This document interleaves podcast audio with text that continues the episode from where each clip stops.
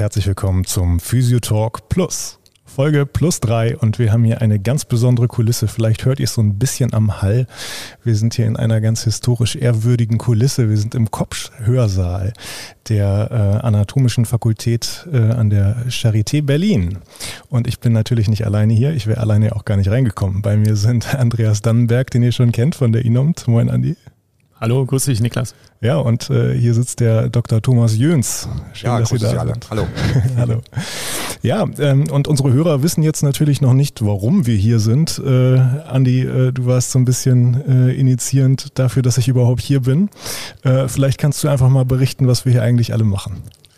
Ja, gerne. Ähm, wir haben das äh, große Vergnügen und auch äh, Privileg, uns ähm, in der Charité anatomisch ähm, fortzubilden und äh, ein optimales Bild eigentlich vom menschlichen Körper zu verschaffen.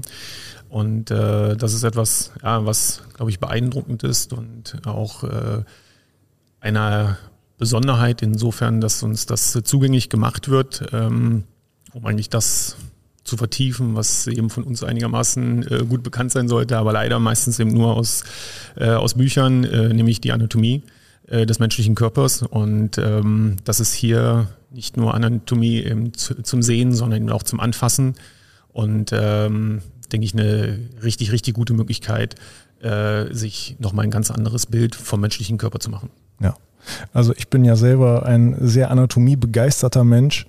Ähm, ich bin jetzt nach den ersten anderthalb Tagen schon völlig begeistert. Für mich steht auch schon fest, dass ich nochmal wiederkommen werde, weil ich glaube, dass es äh, keinen Zeitpunkt gibt, wo man hier nichts Neues mehr entdecken wird. Ähm, und ich denke mal, das ist ja oder das ist ja sicherlich ein Feld, das nicht nur für uns Physiotherapeuten total interessant ist, denn der Dr. Thomas Jöns, der äh, leitet hier das äh, anatomische Trainingszentrum, ne? Richtig? Ja, ist richtig. Nicht? Wir haben seit zwei Jahren haben wir das Berliner Simulations- und Trainingszentrum ja, aufgebaut hier bei uns in Berlin. Wir sind auch dabei, dass wir ein neues Gebäude noch bekommen, neben dem Bettenhochhaus, das vielleicht dem einen oder anderen in Berlin äh, sich auskennt, kennt. Daneben wird halt ein weiteres Gebäude gebaut und da werden wir sehr schönes, hochmodernes Simulationszentrum haben. Sind jetzt aber auch schon seit vielen Jahren, ich glaube, ich mache das seit 15 Jahren, neben meiner Tätigkeit als Anatom und Wissenschaftler eben auch nicht nur Studierende auszubilden, sondern eben auch postgraduierte Menschen. Das heißt, natürlich die ganzen Chirurgen sind bei uns, die schneidenden Fächer und haben Fortbildungsveranstaltungen in ihrem Umfeld, dass man bei uns auch üben kann, eben eine Hüfte einzusetzen oder eben Kniegelenk oder eben eine laparoskopische chirurgische Tätigkeit eben im Bauch, eben auch bei uns im Sinne des Übens, eines Trainings, eines Teamtrainings durchzuführen. Und dann haben wir auch, und Andreas und ich haben ja auch schon seit Jahren verschiedene Veranstaltungen hier gemacht, eben Fortbildungen für Medizinalberufe. Man muss immer ein Interesse haben. Bei uns ist es nicht nur, ah, ich will mal eine Leiche sehen, sondern man, es ist ein berufliches Interesse, was wir sehr, sehr gerne bedienen. Das sehen wir auch als Privileg, das zu dürfen, aber selbstverständlich auch als Verpflichtung. Also wir dürfen das als Einzige, nicht? Wir dürfen mit Humanpräparaten, mit Körperspendern, mit, mit Leichen, so muss man es benennen, arbeiten. Und das wollen wir auch und wollen das gerne zeigen und haben schöne Serien. Das ist hier eine wirklich tolle Veranstaltung. Mir macht das auch diesmal wieder richtig Spaß. Hochinteressante Teilnehmer, wissbegierig, hören zu, fragen klug, haben ihre Probleme, wo wir auch an unsere Grenzen kommen. Also schöne Sache bisher. Ja. Ja. Ähm, Andi, was würdest du denn sagen? Wo sind hier für uns äh, als Physiotherapeuten und Osteopathen, wo sind hier so die Schwerpunkte? Niklas, es ist, äh, glaube ich, als, als Physiotherapeut sehr weit gefragt. hast du ja grundsätzlich das Interesse am gesamten menschlichen Körper. Ja. Und ähm, ich glaube, dass das Schöne ist, dass du dich äh, hier einmal durch die Präparate vom großen C bis hoch äh, zur Haarspitze durchbewegen kannst. Ähm, wir haben im Grunde genommen keine Grenzen, also den menschlichen Körper zu verstehen, zu erforschen, zu sehen. Ähm, es ist so toll, äh, einfach mal an einem plastischen Beispiel ähm, Ketten, fasziale Ketten, ähm, viszerale Ketten darzustellen, mal Grifftechniken äh, zu zeigen, sozusagen äh, Anatomie in vivo mit äh, den direkten Strukturen mal in die Hand zu nehmen. Sicherlich ist das ähm, vom, vom Tastgefühl äh, nochmal ein, ein wenig anders, ähm, als wenn ich es äh, im, im menschlichen Körper bei meinem Patienten versuche zu palpieren. Aber allein die Vorstellung, die Leber in der Hand gehabt zu haben, das, das Lungengewebe mal äh, gefühlt zu haben, eine Darmschlinge mal in der Hand gehabt zu haben. Ich glaube, das Feedback, was ich äh, von den Kursteilnehmern äh, bekomme und auch äh, Thomas, denke ich, hier sehr viel bekommt, ist, ähm, mit einem völlig anderen Bild an den Patienten heranzugehen. Und äh, jetzt eine Projektion von dem, was ich in den Tagen hier gesehen und erlebt habe und angefasst habe, ähm, am nächsten Tag mit an die Behandlungsbank zu nehmen. Und das ist ein Mehrwert, der ist, der ist unglaublich. Das ist äh, einfach wirklich richtig, richtig gut. Hm. Ja, also ich habe hier auch schon äh, brutal interess äh, interessante Dinge gesehen, ähm, wenn ich da an die einzelnen nervalen Strukturen denke, an den Verlauf vom Nervus vagus, äh, Nervus phrenicus. Äh, da sieht man so richtig schön die Innovationsansätze. Ähm, und äh, ja, wirklich, wirklich äh, sehr, sehr interessant. Ähm, Herr Dr. Jens, was erwartet uns denn heute noch so hier? Ach naja, wir sind jetzt einige Dinge angefangen. Ich habe jetzt mit einigen Kollegen jetzt eben gerade gesprochen, das würde ich auch nochmal diskutieren, dass wir so ein bisschen Abwehr auch mal einen Schwerpunkt nehmen. Was macht der Körper eigentlich alles uns geben? Ja, die Viren, die uns gerade so diskutieren, mit denen wir so viel uns beschäftigen müssen, eben dagegen eigentlich abzuwehren. Welche Strukturen haben wir? Die haben wir uns angeschaut. Auch mal die, den Thymus thematisiert, nicht? Die Thymus, der im Erwachsenenleben ja immer noch eine Funktion hat. Viele glauben es nur beim Kindern. Nein, nein, dem gibt es durchaus auch bei uns und mit wichtiger Funktion. Das haben wir mal besprochen. Wir haben uns die Milz in dem Kontext angesehen als Ultima Ratio der Abwehr, wenn man so möchte, wenn tatsächlich mal Keime in das Blutgefäßsystem gekommen sind, da haben wir noch was. Nicht? Da ist die Milz und kann uns helfen. Ich würde gerne mit den Kollegen heute noch und den Kolleginnen über Kontinenz reden. Ich glaube, das ist ein ganz relevantes Thema. Auch mögen Patientinnen und Patienten nicht gerne drüber sprechen. Wenn man nicht mehr so ganz dicht ist, nicht? Es tröpfelt ein bisschen oder Gott ja, also Probleme. Das sind ja manchmal junge Frauen nach der Geburt ist das etwas. Und dass wir da, da kann man was machen, nicht? Also häufig. Und da sind ja auch gerade wir und die, die Teilnehmer heute wirklich gefordert. Beckenbodentraining, das große Thema. Aber das mal zu durchdringen, zu begreifen, wie funktioniert das? Welche eben morphologischen Strukturen kann man ansprechen? Kann man die ansprechen? Und genau das werden wir. Mhm. Und dann eben, was Andreas schön gesagt hat, man anfassen. Nicht anfassen ist ganz wichtig. Also ich habe kommt da so ins, ins Gedächtnis ein, ein Gespräch mit einer äh, Kinderchirurgin, die sagt, wenn ihre Kinder irgendwas haben, dann sagt sie immer, lass mich mal sehen. Und dann sagen die Kinder, Mama sehen macht man mit den Augen, weil sie fast an. ja. Und das ist, glaube ich, so die Kombination, die wir auch haben. Man kann wirklich viel anfassen, aber ich glaube auch, ist die Teilnehmer werden enorm viele Bilder mitnehmen. Das ist mir auch immer wichtig. Man die, und wenn man wieder an den Patienten steht, man hat die Bilder der Tiefe, der Entfernung, der Konsistenz, alles, alles dabei. Ich glaube, das ist gut. Also das sind so Dinge, die wir wollen. Und nachher möchte ich auch ganz gerne noch, weil das auch, glaube ich, immer etwas ist, was ähm, von Interesse ist, nochmal über das enterische Nervensystem sprechen. Also ein wichtiger Teil unseres Nervensystems, der so ja, populär bekannt ist, aber da ein bisschen tiefer einzusteigen und dann auch die Brain-Gut-Axis, also wie kommuniziert der Darm eigentlich mit unserem Gehirn und das dann wieder ein bisschen morphologisch hinterlegen, das wäre so ein Ziel heute noch. Ja, da freue ich mich auf jeden Fall schon sehr, sehr groß, äh, sehr, sehr doll drauf. Ähm, was mir ähm, auch sehr aufgefallen ist, ich habe vorher noch nie mit Leichen, noch nie mit Präparaten gearbeitet. Ähm, die ethische Flagge wird hier sehr, sehr hoch gehalten. Ähm, das ist, denke ich mal, eine sehr, sehr hohe Verantwortung, die man auch äh, hier trägt und der man hier, glaube ich, ziemlich, äh, ziemlich schön äh, auch nachkommt. Ähm, für unsere Hörer vielleicht mal zum Verständnis, wie ist das denn? Wie kommt ein, wie kommt ein Mensch jetzt hier äh, als Präparat letztlich auf den Tisch? Wie ist da der Weg? Ja, sehr gerne, erkläre ich sehr gerne. Ähm, es gibt erst, also wir haben ein, ein Körperspendeprogramm. Also die Menschen werden sich freiwillig eben im Laufe ihres Lebens irgendwann entscheiden, ich würde meinen Körper gerne der Medizin zur Verfügung stellen, damit halt dieser hohe Ausbildungsstand, den wir ja haben, nicht, das ist ja das, was wir leisten können, eben halt ähm, aufrechterhalten wird. Ich sehe das so ein bisschen auch mehr wie so eine Organspende, was ich fast noch wichtiger halte, das sage ich dann nicht immer gerne dazu, also bitte werden Sie Organspender. Ähm, und wir würden auch eben Körperspender, das kann man so ein bisschen unterscheiden davon, nicht nehmen, wenn sie halt noch so jung sind, in Anführungsstrichen, dass sie auch die Organe spenden können. Also bei uns so ab 60 vielleicht ist möglich, wenn jemand verstorben ist. Davor sollte man Organspender sein. Also den Gedanken sollte man zusammen sehen, finde ich beides. Ähm, diese Körperspender haben dann halt einen Vertrag mit der Anatomie und tatsächlich die letzte Überweisung dann aus dem Krankenhaus oder vom Hausarzt würde so sein, man kommt dann in die Anatomie, da ist nochmal eine zweite Leichenschau und auch die Gerichtsmedizin ist da, damit alles in Ordnung ist und dann geht die Körperspende in unseren, wenn man möchte, Besitz über. Wir nutzen sie in der Zeit von vielleicht einem, vielleicht maximal zwei Jahren für unsere Kurse, für die studentische Ausbildung, für die Ausbildung von den Teilnehmern heute zum Beispiel und anderen Veranstaltungen. Und dann haben wir die Pflicht, sie zu bestatten. Die werden kremiert. Und dann halt in einem anonymen Gräberfeld Urnenbestattung findet statt. Angehörige können aber auch gerne die Körperspende in Anführungsstrichen wiederbekommen. Wir haben immer am Ende des Semesters eine Gedenkveranstaltung hier in dem großen Hörsaal, wo wir sind. Da sind auch die ganzen äh, Angehörigen dann eingeladen und viele, viele kommen. Sehr wird, die wird gestaltet von den Studierenden vor Ort, sehr würdevoll, sehr, sehr gut, immer mit ja, Musik, mit Reden, mit Dankbarkeit, häufig tränenreich auch für die Angehörigen, aber eine sehr gute Veranstaltung, weil du liebe Güte, das ist schon sehr altruistisch natürlich auch von Menschen, die sich spenden, den Körper wegzugeben. Man kann halt nicht Abschied nehmen so, nicht? Also ich habe meinen Vater verloren vor jetzt vielen Jahren schon, aber wenn ich zu Hause bin, ist es für mich sehr schön zum Friedhof zu gehen. Und das ganz zu Anfang noch wichtiger wie jetzt.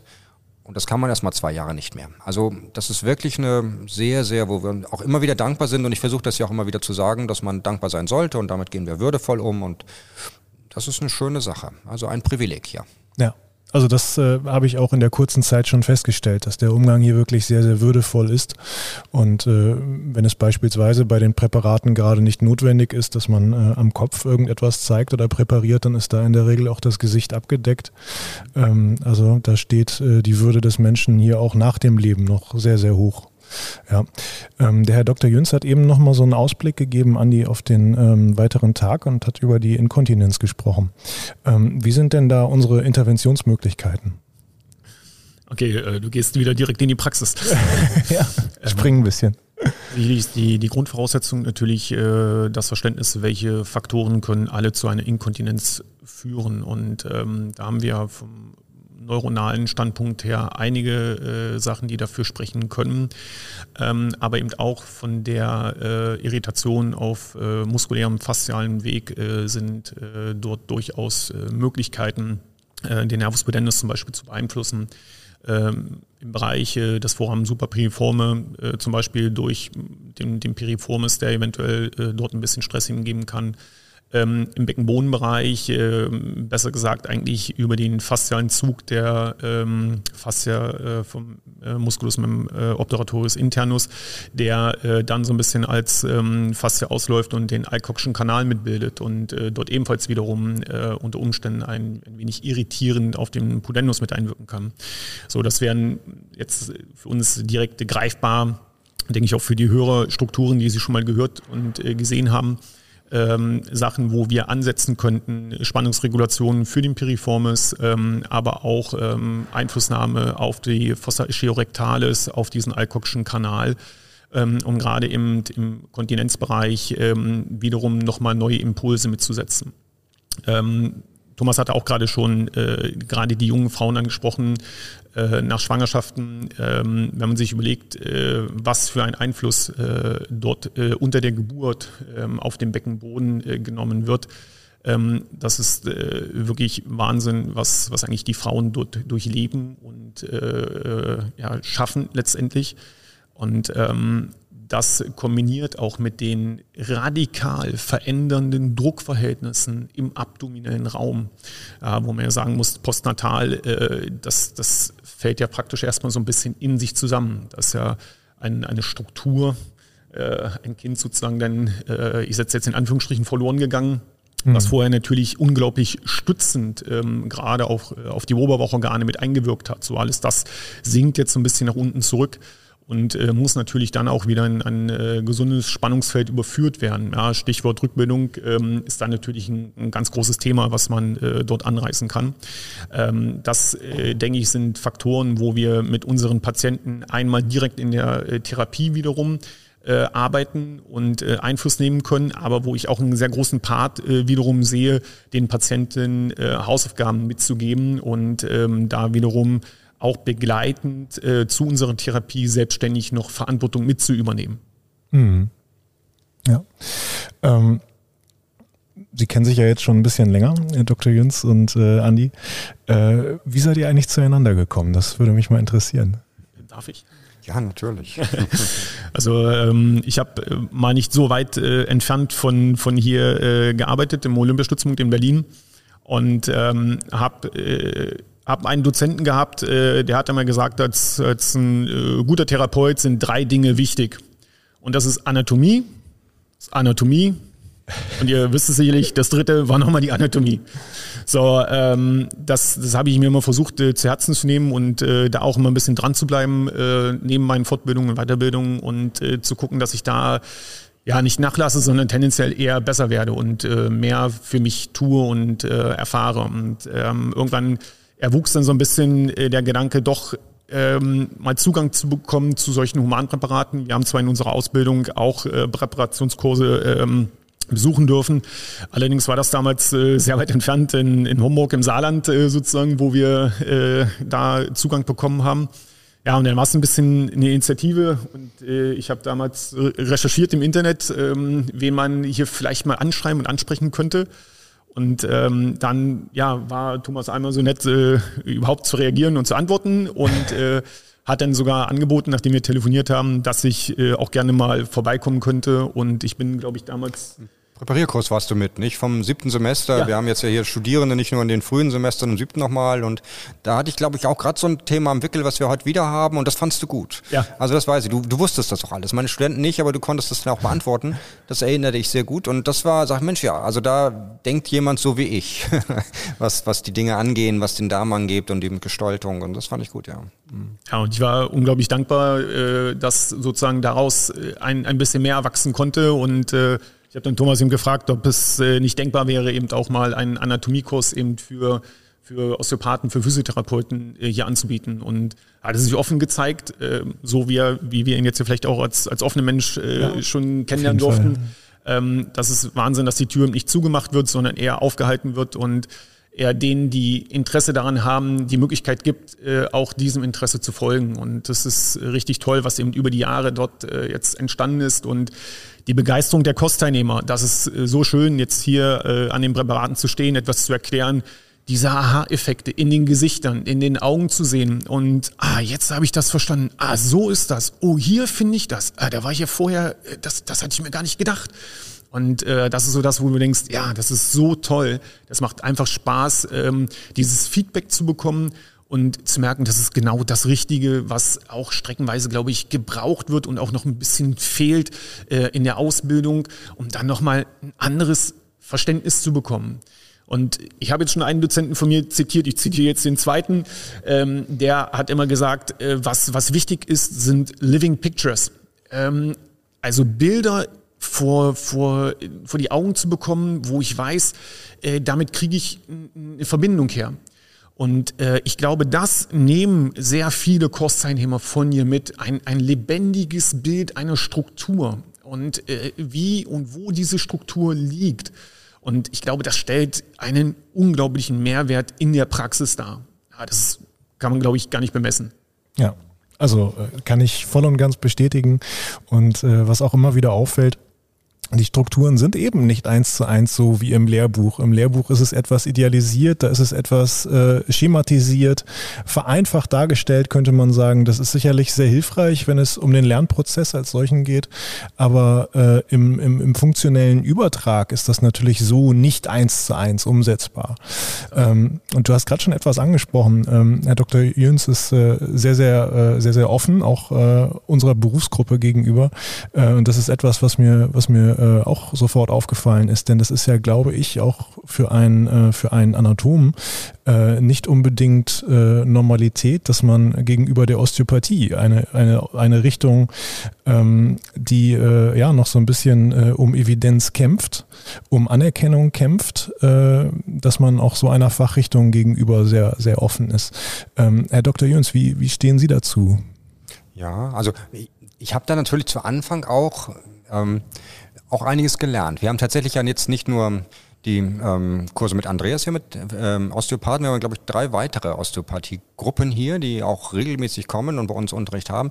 Da haben wir auch eine Menge gelernt, nicht? Also Faszien ähm, ist etwas, was wir davor eigentlich nicht so kannten. Die haben wir weggemacht, weil die nicht so hübsch auf den Muskeln waren und ähm, ähm, hat sich dann irgendwann damit beschäftigt. Und natürlich habe ich viele von der Terminologie das eine oder andere gelernt. Nein, ich glaube, ich bin dem ganz offen. Also ich lasse mich auch so behandeln, wenn, wenn ich Sachen habe, die mich und ich kann, denke mich mehr und mehr ein.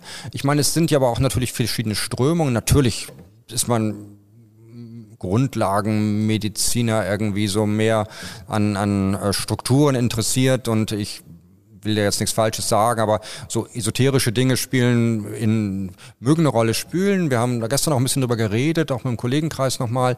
Natürlich Wohlfühlen, diese ganze, alles ganz wichtig, aber ich würde mehr so eben die Anatomie halt, nicht? Also das ist, was man sehen, was man anfassen kann, wo man nachverfolgen kann. Und da fand ich es immer wieder interessant, dass wir Dinge auch wirklich darstellen konnten.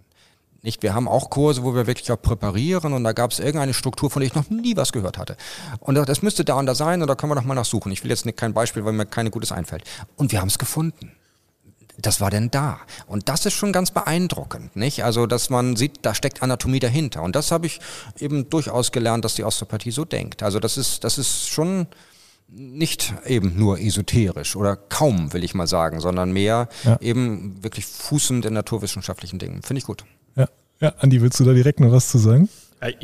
Ich habe bei der Struktur gerade so direkt äh, an den Muskel von Treiz gedacht. Ja, genau. Ähm, das ist zum ja. Beispiel was, wo ich glaube, das äh, stolpert man relativ wenig drüber. Ähm, für uns aber, äh, sage ich mal, als A, Aufhängungsstruktur an der Flexura duodenioinalis ähm, interessant und dann äh, auslaufend ja von, von seinem Faserverlauf her ähm, Richtung äh, Aorta und äh, auch teilweise sind äh, Faserverläufe dokumentiert eben an die Crus diaphragmatica sinister und ähm, das sind dann schon wieder ja, Korrelationen, die man darüber aufmachen kann und sagt, ja, äh, der ist in der Lage, dort äh, wiederum auch äh, Input zu geben oder eine Beeinflussung vorzunehmen. Wenn zum Beispiel äh, das Dünndarmpaket in ein totisches, also in ein absinkendes Verhalten mit übergehen äh, würde. Ja, und das ist dann äh, was, wo man sagt, das ist anatomisch auch darstellbar, greifbar. Das ist nicht aus der Luft gegriffen. Die Struktur gibt es, die ist da. Und ähm, das hatten wir hier äh, gestern an einem Modell auch äh, super präpariert äh, gesehen. Das ist äh, richtig toll, ja, wenn man sowas dann auch nochmal in die Hand nehmen kann. Da sind ja. wir wieder beim Thema. Auf jeden Fall.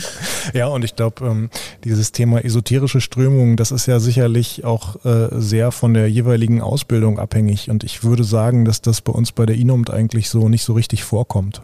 Nein, wir denken biokybernetisch, wir denken ähm, da äh, schon auch mechanisch, äh, denke ich, dass das sind auch Modelle, die äh, unseren äh, Kursteilnehmern gut liegen im Nachvollziehen.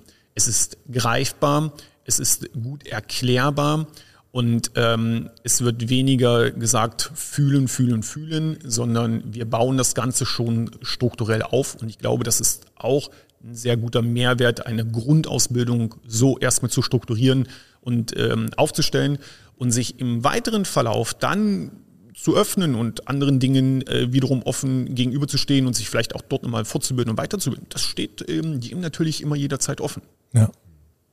Und ähm was ich, äh, was ich gestern auch nochmal sehr interessant fand, auch wenn ich jetzt ein bisschen springe im Thema, aber was mir gerade noch wieder einfiel, Herr Dr. Jüns, Sie haben davon erzählt, dass äh, in der Anatomie und äh, ähm, in der Präparation auch noch ganz viel Fortschritt und Planung ist. Ne? Denn wir haben jetzt, haben ja auch gesehen, der Präparationssaal, in dem wir jetzt tätig sind, der ist technisch schon auf einem sehr, sehr guten Stand.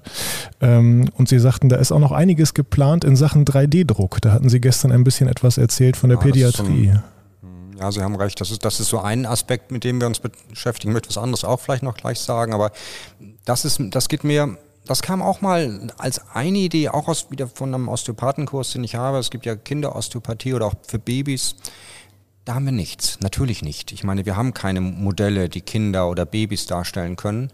Und auch die Kinderchirurgen, und das ist jetzt ein Ansatz, den wir jetzt gerade verfolgen, wo wir versuchen, einen Antrag äh, zu bekommen und dort vielleicht Geldmittel, um das voranzubringen und sind an eine sehr, sehr, sehr gute 3D-Druckfirma herangetreten, die im Automobilbereich unterwegs ist ähm, und das seit Anfang an mitmacht. Wir würden gerne Kinder- und Babyorgane drucken in der richtigen Haptik, in der richtigen Zusammensetzung, dass man daran manipulieren kann, also Dinge nachvollziehen, aber auch insbesondere geht es in das chirurgische Training rein, eben spezielle Operationen dort zu trainieren, die Kinderchirurgen können müssen, die selten, seltenst vorkommen, aber lebensrettend sind und das muss man bisher am Kind üben, ja, weil es gibt nichts und das wäre ein Ziel, was wir haben.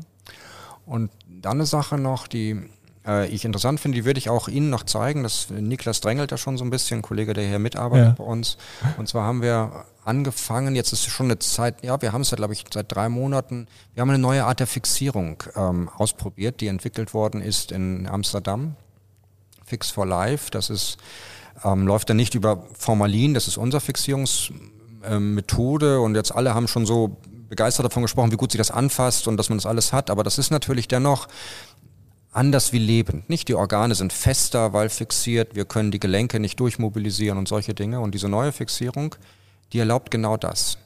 Wir haben ein komplett bewegliches Präparat, äh, haben jetzt schon relativ viele Dinge daran gemacht, die würde ich den Teilnehmern noch zeigen. Ich glaube, das ist noch ein wirklicher Schritt voran, weil man kann alles machen. Man, man kann die Finger bewegen. Ich mache es jetzt hier gerade in den Armen und die Organe sind nah dran. Wir haben mit Bauchchirurgen schon operiert, wir haben mit Neurochirurgen operiert, das Gehirn sieht gut aus und es wirkt ganz, ganz beeindruckend, ist ein bisschen teurer, aber da sind wir so, wir haben das, das, zweite Präparat in der Art und Weise vorbereitet und sind noch am Testen und überlegen, ob wir da überschwenken und die auch in die Kurse mit einbringen. Ich glaube, dass wir gerade für solche Kurse, wie wir sie haben, wo man dann auch noch wieder die Realität näher bekommt, dass wir noch einen Schritt voran. Also das ist so das, wo ich momentan am meisten raufflege, dass das was Spannendes sein könnte für uns. Ja. Das klingt auf jeden Fall äh, brutal spannend. Das hört sich mehr als brutal spannend an. Äh, da gehen gleich die Möglichkeiten wieder im Kopf auf und sagen, boah, was man da äh, machen könnte. Ja, ja also das äh, glaube ich auch nochmal aus dem paritalen Bereich äh, Einflussnahme auf äh, Gelenke äh, dort äh, zu zeigen, wie man sozusagen strukturell arbeiten würde. Uh. Toll. Ja, also auch wenn ich da, ähm, wenn ich da an, an bindegewebige Strukturen denke, das wird ja sicherlich eine ganz andere Auswirkung auf die Grundsubstanz haben. Eventuell kriegen wir dadurch eine ganz andere Plastizität. Ja. Und äh, ich nehme an, dass es da auch viel um Wasserbindungen gehen wird. Ähm, mit Dr. Jöns? Unbedingt, ja. ja. Also das, das Verfahren ist noch so, so, ein bisschen geheim, so ein bisschen wissen wir davon, aber ja. funktioniert. Also das funktioniert. Für uns auch ein großer Vorteil. Wir können das eben bei Raumtemperatur auch lagern und würden die auch nehmen wollen, dieses, wenn das dann funktioniert, auch für die chirurgischen Kurse. Dort haben wir ein anderes Verfahren. Was wir den Chirurgen anbieten, ist nicht das Formalin fixierte, sondern das ist so fresh frozen nennt man das. Also das heißt, die äh, Humanpräparate werden halt eingefroren und wieder aufgetaut. Und daran kann man dann Operationen durchführen. Aber das kann man sich ja vorstellen, dass das kann man nicht zu oft machen. Nicht? Das man, mhm. also man, man friert halt in so etwas, ein Lebensmittel nicht ein und aus, sondern das, ähm, das geht dann kaputt und ähm, Autolyseprozesse fangen dann ja sofort wieder an, weil keinerlei Fixierung vorliegt. Und das begrenzt natürlich die Nutzbarkeit. Und das ist bei uns ja auch, und das ist auch ein hoher ethischer Anspruch wieder, wenn wir einen Körper haben, wollen wir den optimal nutzen. Ja, also das ist nicht nur die Bauchchirurgie und dann kommt die Kremierung, sondern natürlich soll auch noch der Orthopäde Kniechirurgie machen können und, und so weiter und so weiter. Und das kann man mit so einem Präparat, was gar nicht eingefroren werden muss, aber die gleiche Qualität bietet, idealtypisch durchführen. Das ist so ein bisschen auch ein Ziel. Also das wäre, mal gucken, so ein bisschen mhm. der Stein der Weisen, wenn es dann klappt. Hört sich gut an. Ja. Auf jeden Fall. Äh, ich könnte es hier noch ewig fortführen, aber ich äh, möchte die beiden Experten auch nicht zu lange den anderen vorenthalten, denn drüben im Präparationssaal äh, läuft, glaube ich, schon wieder der Kurs. Ähm, die Studenten von Herrn Dr. Jöns sind schon wieder fleißig dabei. Die haben auch einen echt guten Wissensstand, aber die beiden Top-Experten möchte ich hier natürlich nicht länger vereinnahmen. Ich möchte mich erstmal ganz, ganz herzlich bedanken Einmal für die Möglichkeit des Kurses, für die Möglichkeit des, äh, der Aufnahme hier in diesem äh, historischen Saal und natürlich auch für Ihre Zeit. Danke, ja. Niklas, dass wir da sein durften. Ja. ja, sehr gerne, hat Spaß gemacht. Vielen Dank. Super, freut mich. Und bleibt uns gewogen.